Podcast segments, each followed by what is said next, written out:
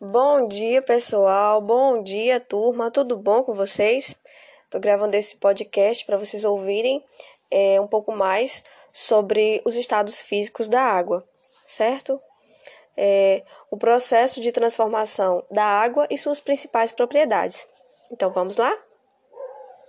Os estados, os estados físicos da água dizem respeito a esta substância de extrema importância para a existência dos seres vivos.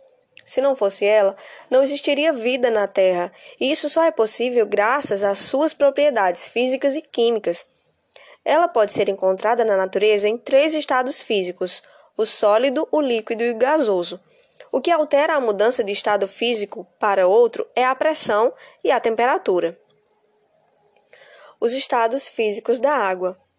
A água é um elemento presente em basicamente tudo o que envolve o planeta Terra. Ela cobre cerca de 71% da superfície. No estado líquido, ela está presente em oceanos, mares, lagos, rios, além de sua utilidade no cotidiano, como no preparo de alimentos, higienização, hidratação do corpo, entre outras situações. A água em seu estado líquido não possui forma própria. Ela assume o formato do recipiente na qual estiver contida. Já no estado sólido, ela tem forma retangular e pode ser encontrada na forma de gelo, icebergs, neve e granizo. No estado gasoso, a água também não tem forma própria, apesar de não ser visível ao olho nu, é muito presente na vida humana, como o ar que respiramos. Neste estado, a molécula é tão pequena que não dá para notar. A água se encontra no estado gasoso quando passa pelo processo de evaporação. A água evapora na atmosfera, por exemplo, se condensa e se transforma em pequenas gotas, formando as nuvens. Mas do que a água é composta? Apesar de todas as suas funcionalidades, é importante saber do que essa substância tão importante na natureza é composta. A água é um dos elementos químicos e suas moléculas são constituídas por dois átomos de hidrogênio que se ligam a um átomo de oxigênio. Logo, sua fórmula química é representada pelo tão conhecido H2O. Vale salientar que é difícil encontrar a água totalmente pura, composta somente por esses elementos. Um exemplo claro disso é a água do mar, que é formada por 96% de água, além de 3% de outros sais dissolvidos.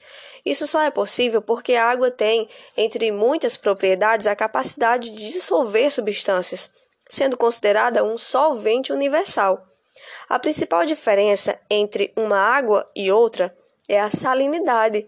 A água doce, comparada à água salgada, contém um número inferior de sais. Entre as principais características da água está a capacidade de mudar nos três estados físicos, o sólido, o líquido e o gasoso. As transformações ocorrem devido a variações de temperatura. Então, há cinco, cinco processos né, na, nos quais a água passa por transformações, que são a vaporização, a solidificação, a condensação, a fusão e a sublimação.